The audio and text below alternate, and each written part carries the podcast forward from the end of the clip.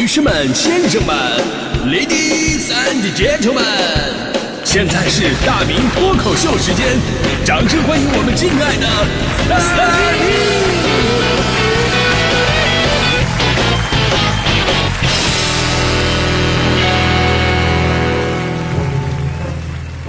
好，欢迎各位来到今天的大明脱口秀，我是大明啊。今天的节目开场，咱先讲一个段子吧，对吧？毕竟之前我是职业讲段子的啊。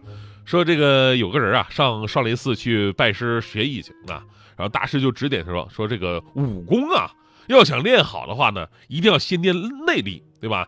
重在内力，先练好内功，然后再练外功，就事半功倍了。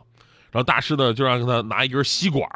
拿这根吸管呢，对那个半缸水去吹气，说你什么时候能练的把这缸里的水吹到溢出来，就说明你的内功达到一定境界了。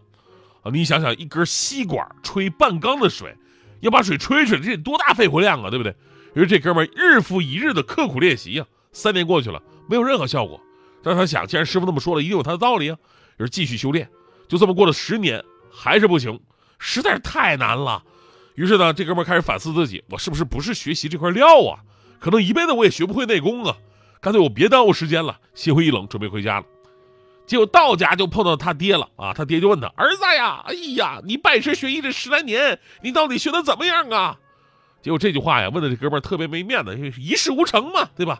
于是他特别失落，低头叹了口气：“唉。”叹完气再抬头一看，他爹没了。爹爹爹呢？我爹哪儿去了？我。然后远处传来好多人议论：“哎，你们刚刚看看不看有超人飞过去？”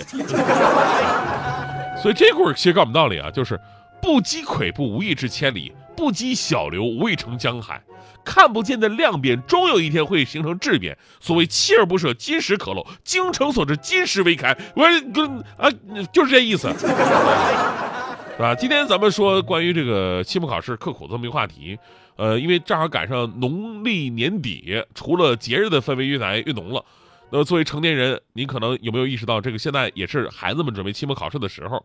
在我的童年时代啊，这个时间过得非常的纠结，是最纠结的一个时候，尤其是学渣们，往往都是在这个时间临时抱佛脚。而一直以来，其实我们对于“学渣”这个词啊有一个误解，觉得啊学渣就是不学习。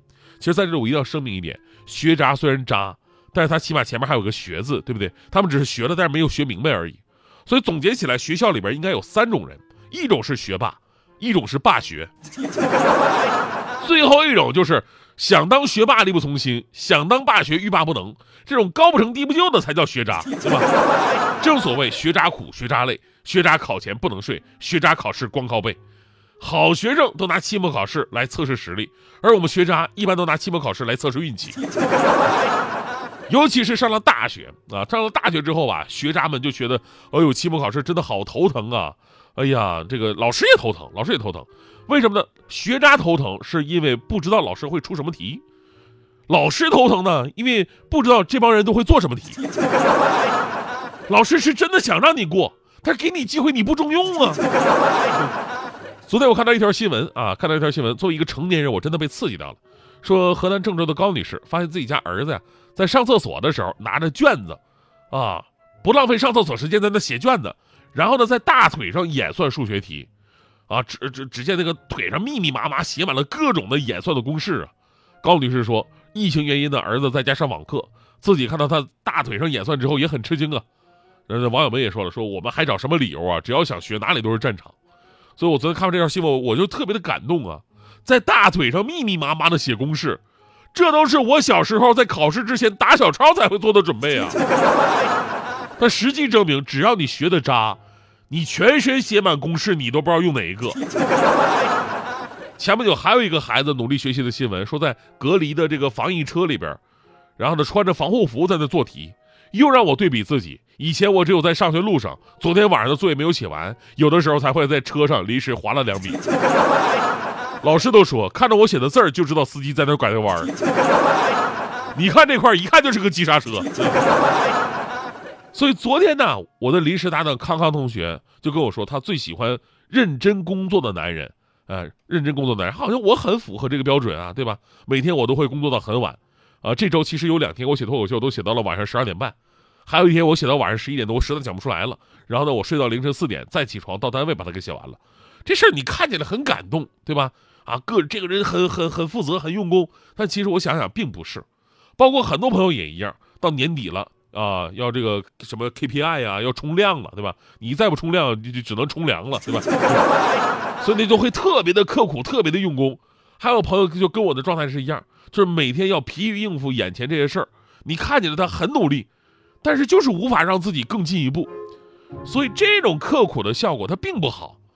所以接下来呢，我要再次展示一下我的知识面了。前不久呢，在大明读书会，我跟大家伙分享了一本书，这本书的名字叫做《稀缺》，我们是如何陷入贫穷与忙碌的。在这儿插一句啊，就是你会发现读书读进去了，然后你会发现这个书里到处都是自己的影子，你就觉得这本书说的就是自己。我看这本书的时候就有这种心声，对吧？就是在短时间内，为了达成某种目的的刻苦状态，被称之为稀缺心态。比方说，你会等考试前几天才开始复习，你会把工作拖到最后才集中的完成。